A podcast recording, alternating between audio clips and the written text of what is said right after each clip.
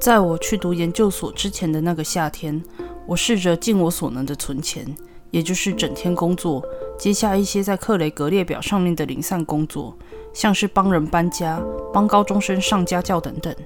有一次在克雷格列表上搜寻的时候，我看到一个广告，在征求资浅的动画师、影片剪辑师，时薪是每小时二十美元，所以我马上申请了。我以前很熟悉动画设计程式。因为我跟朋友花了好几年的时间，试着设计一个简单的电玩游戏，我剪辑影片的能力也还不错。因为我以前曾在 YouTube 上经营一个蛮有名的频道，我录取了，但是里面比我想象的还要诡异。这家公司位在加利福尼亚州一个难以区别的商业建筑群里，然后每个员工都有一个电子识别证用来开门。身为最低层员工，我只能打开入口。我工作的房间，还有我们每个礼拜定期开会的会议室。我从没看过这栋楼的其他房间，也从来没跟在其他房间工作的人说过话。包括我在内，总共有七名动画师。我们的位置就是在一个小房间里面，一整排的小隔间。我们的工作是编辑冒名的知名卡通人物，而且都是幼童版，比较典型的像是蜘蛛人、艾莎、海绵宝宝、彩虹小马等等。我们每个礼拜处理一两个影片，基本上就只是设计卡通物体和背景。这个工作出乎意料的简单，很少需要有真正的动画。这个工作的薪水很高，以至于我完全没发现这有多奇怪。公司以某种方法把我们员工分开，让我们动画师没有人看过任何一个完整的影片。我们每个人只负责几秒的影片。而且常常在我们完成之前，影片就会被拿走，然后送到另一个部门。这里的规定也很奇怪，我们动画师在任何情况下都不能跟对方交谈，我们不被允许跟对方说自己的名字或是介绍自己。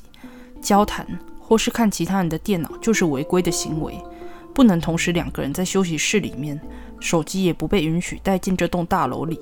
这里的房间也很奇怪，房间是蓝色的。所有东西都是蓝色的，墙壁、椅子、键盘、门，每个小隔间的墙上都贴着一个蓝色的空气清香剂，但是它完全没有味道。有一个东西是红色的，电话，它会时不时的响起，但是我们不能接听。我被指示每次电话响起就要从椅子上起身，然后伸展。但过了一段时间后，我发现其他员工被指示要做其他事情，其中一个人要做深呼吸。一个人要把头放到桌子上，有两个人会离开房间再回来。一个人在椅子上转圈，一个人要咳嗽。我在公司待的这一小段时间内，还注意到其他一些怪事，像是看到有员工经过走廊时在哭，一点都不稀奇。而每次我看到他们哭的时候，都会试着隐藏情绪，但有些人没办法。有少数几次，我看到一个小孩在走廊上闲晃，像是要找人或是找厕所。当我向我的上司提起这件事，他说：“今天是楼上那个部门的带孩子来上班日。他在两个月内已经这样告诉我三次了。”在待了快两个月后，事情开始变得令人不舒服了。有一天，在我打开公司信箱查看每周简报工作量的指派任务时，我看到一封邮件的主旨是摇篮曲。邮件里面有一个连结，点开来是一个小女孩睡在床上的低解析度影片。他模糊不清地说了一些听起来像是俄罗斯语或是乌克兰语的话，然后偶尔会看起来很不安，或是防卫性的举起双手保护脸。很明显的，他在做噩梦。在他后面的床柱上有一个蓝色的空气清香剂，长得像我小隔间墙上的那一个。背景音乐是古怪的歌舞杂耍乐。我检查了邮件的寄件者和收件者，发现是由公司内部寄给几个在名单上的员工。我转寄给我的上司，并问他这是怎么一回事。他迅速地回应说，是国外的合伙人开的一个玩笑，而我不小心被加进收件者的名单里。他叫我不要去理会那封邮件，继续保持我杰出的工作表现，然后说我的考评快出来了，有可能会加薪，时薪高于二十美金。我想我的记忆真的是可以出售的，因为我很快就忘掉了影片的事。才过了几天。周末假期结束后，我回到公司，发现又有另一封邮件在等着我，主旨是要勇敢哦，小蜘蛛。我很不情愿地打开它。现在我希望当初没有这么做。里面是一个俄罗斯文的网站的连接，当我点开它时，我看到一个真人小孩的影片，他大概四到五岁，打扮成蜘蛛人。小男孩坐在一个儿童游乐间里，他的面罩没有拉上，袖子是卷起来的。一个穿着浩克服装的大人用很长的针往小男孩手上注射三剂不同的液体，小男孩边哭边叫。在镜头外，另一个人不断用填充玩具往小男孩砸，砸在他的头上。有一次还砸在卡在小男孩手臂上的针头，小男孩哭得更大声了。在短片的最后面，小男孩不断地发抖，甚至几乎是病态且无意识的扮成浩克的男人，像举行仪式般绕着小孩边笑边跳舞。这个影片从头到尾都在播放很欢乐的儿歌。就我所看出来的，这个影片不像在演戏，我看到的是一个真正的医疗程序和真实的恐惧。我吓坏了。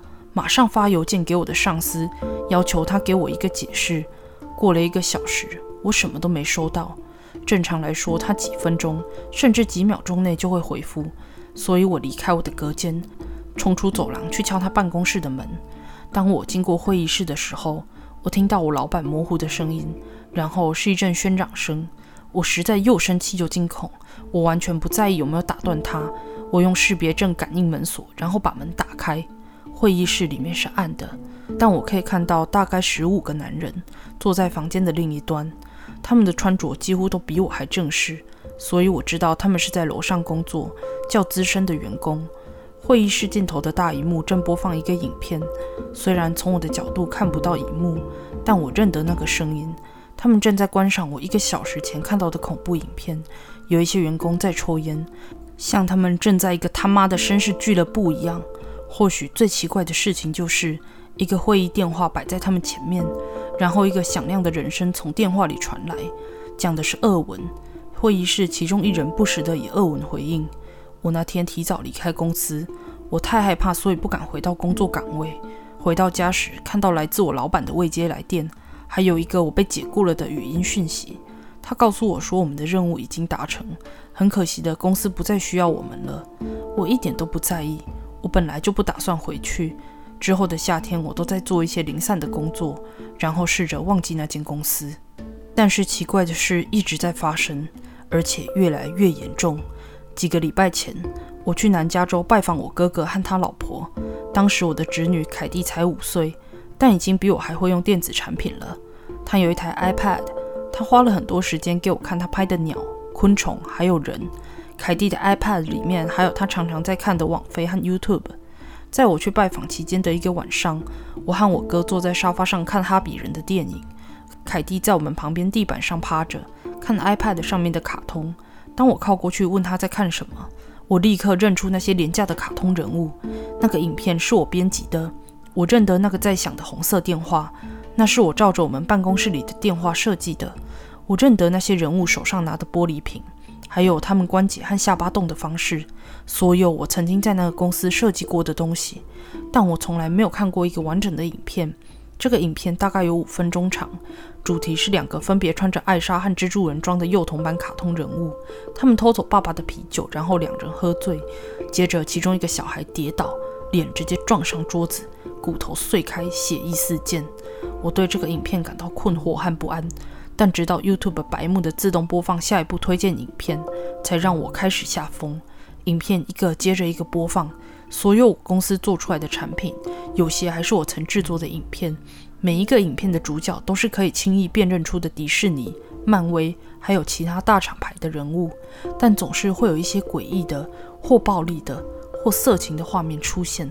我把凯蒂从 iPad 面前推开，然后把电视转到《海底总动员》，给所有人一起观赏。在我离开前，我告诉我哥哥我所看到的事情，并警告他，然后建议他让凯蒂远离 YouTube 一阵子。我回到家，开始疯狂地在 YouTube 上面搜寻，终于查出这些该死的影片的真实面貌。我找到许多以幼稚的方式命名的影片，像是“笨笨英雄嬉戏”，这不是真的名称，每个都跟我之前编辑的一模一样。他们特别以孩童为目标，用他们熟悉的卡通人物为主角。而且都通过推荐的影片连接到更多类似的卡通。我看得越多，越觉得困惑和诡异。这些影片不断的被移除，重新命名，然后重新上传，一遍一遍的重复。看了超过一百个影片之后，我发现它们都有一定的相似度，而且都可以被分成不同主题。根据 No Sleep 的版规，我不能抛出网站连接或是提及他们在 YouTube 上面的名称。但如果你想自己找到这些影片，你只要在关键字输入 Elsa Gate 就能找得到了。警告：这些卡通影片可能造成你的不适，而且那些真人演出的影片更是彻底的邪恶。我认为有些是真正的虐童。以下是我整理出的影片主题：一，有些影片的角色会偷酒来喝，然后开始伤害对方。有一个影片是幼童版的米老鼠喝爸爸的酒，喝醉后另一个人把他的头劈开。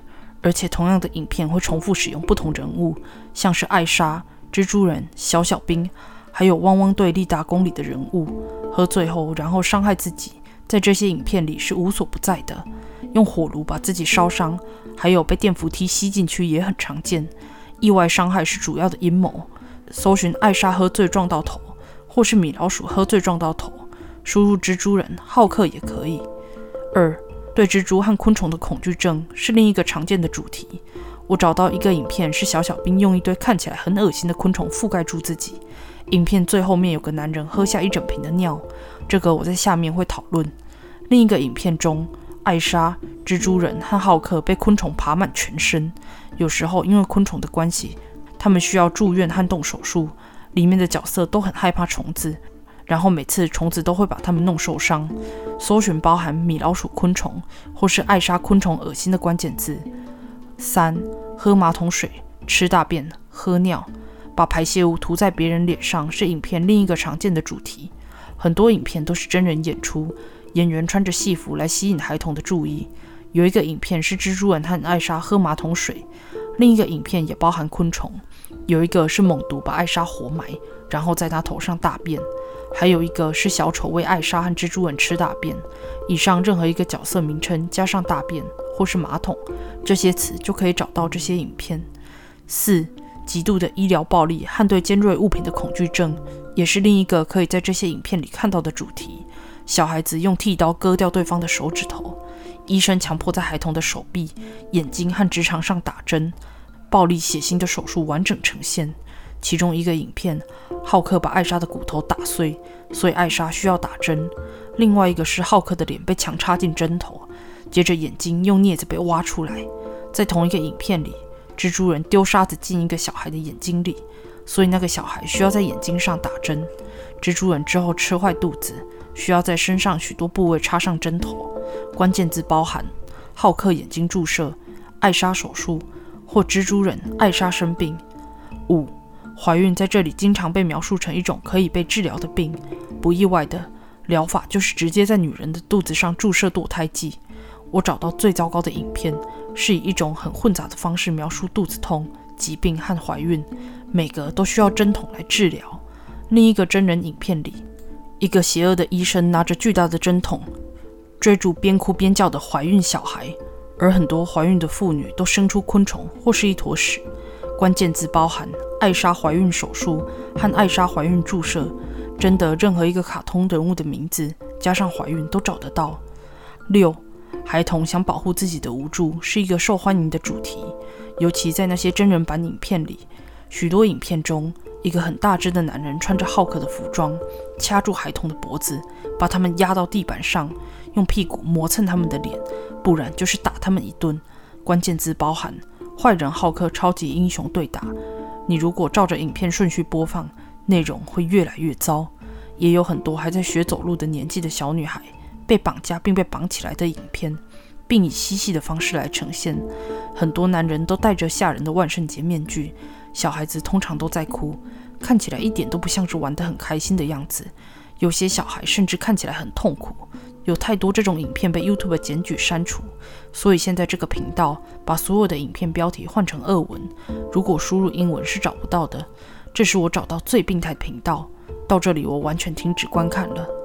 七，把孩童性感化和描述小孩子怀孕是好事情。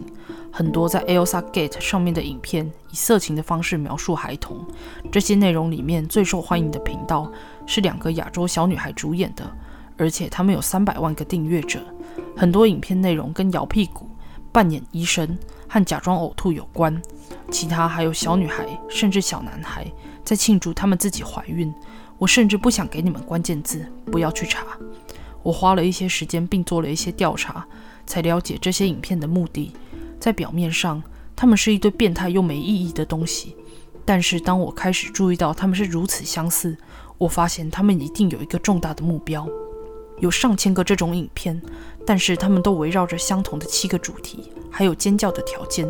这些影片的制作者指望一个可能性，就是如果孩童看的影片够多，他们就会充满这两三种想法：打你的朋友，流血很好笑，大便是拿来吃的。如果一个大人对你动手，不要反抗。暴力和性爱的主题反复出现的事实，让我觉得这些制作者是想把他们正常化。他们想要孩童对于暴力和性爱无感，或许甚至对他们产生好奇。从影片下面的回复看得出，很多在观赏的都是大人和有特殊癖好的人，就是一群变态。他们真的真的很享受孩童被绑架和被绑起来。他们要求要看更多这种影片，并提议要用网络捐款的方式来支持这些频道。简而言之，这些影片就是设计来洗脑孩童和满足变态的。在消化完这些资讯之后，我联络我哥哥，他有些可怕的消息要告诉我。很显然的，他和他老婆接到好几通要找我的电话。当我哥哥问他们是谁的时候，他们总是会挂断。他说，他们讲话总是有一种口音。更糟的是，一个男人宣称自己是我，去凯蒂的幼稚园要接他下课。他报上我的全名。然后告诉他们说他是凯蒂的叔叔，我要接他，因为凯蒂有预约要去看医生。当接待员说要打给凯蒂的父母确认时，那个男人就跑走了。他甚至没有开车来，他直接跑出了停车场。我开始收到有很长的电话号码传来的简讯，内容每次都包含 YouTube 影片的连接，而我每次都把它们删掉，然后封锁那些号码。就在我收拾行李准备搬家的那段时间，就没再收到简讯了。但是我哥哥跟我说，凯蒂有一次回家的时候，在外套里面发现一个空气清香剂，可是他却不记得那是怎么出现的。他传了一张照片给我，我认出他跟我办公室里的空气清香剂是同一类型的。他说那个没有味道。有一阵子情况比较缓和，第一年的研究所占尽我所有心思，我把那些诡异的事情都忘得一干二净。但是在第二和第三年之间的夏天，发生了另一件事，重新唤回我的恐惧。我在学校的图书馆打工，我都是上晚班，因为这样我就可以放松，然后处理我的学位授予申请书，而且也不用应付很多学生。但是有一个晚上，有一个较年长的男士在我柜台这边借上一堆医疗相关书籍。他看起来像是一个有终身职位的教授，所以当他开始跟我讲话，然后问我有没有打过预防针时，我并没有想太多。我告诉他我有，他笑了一下就转身走了。但是当他走到门边时，他转向我这边并问道：“那凯蒂有接种所有疫苗了吗？”当我从惊吓中恢复意识时，那个男人已经消失在外面的黑暗中。他把书留在门边。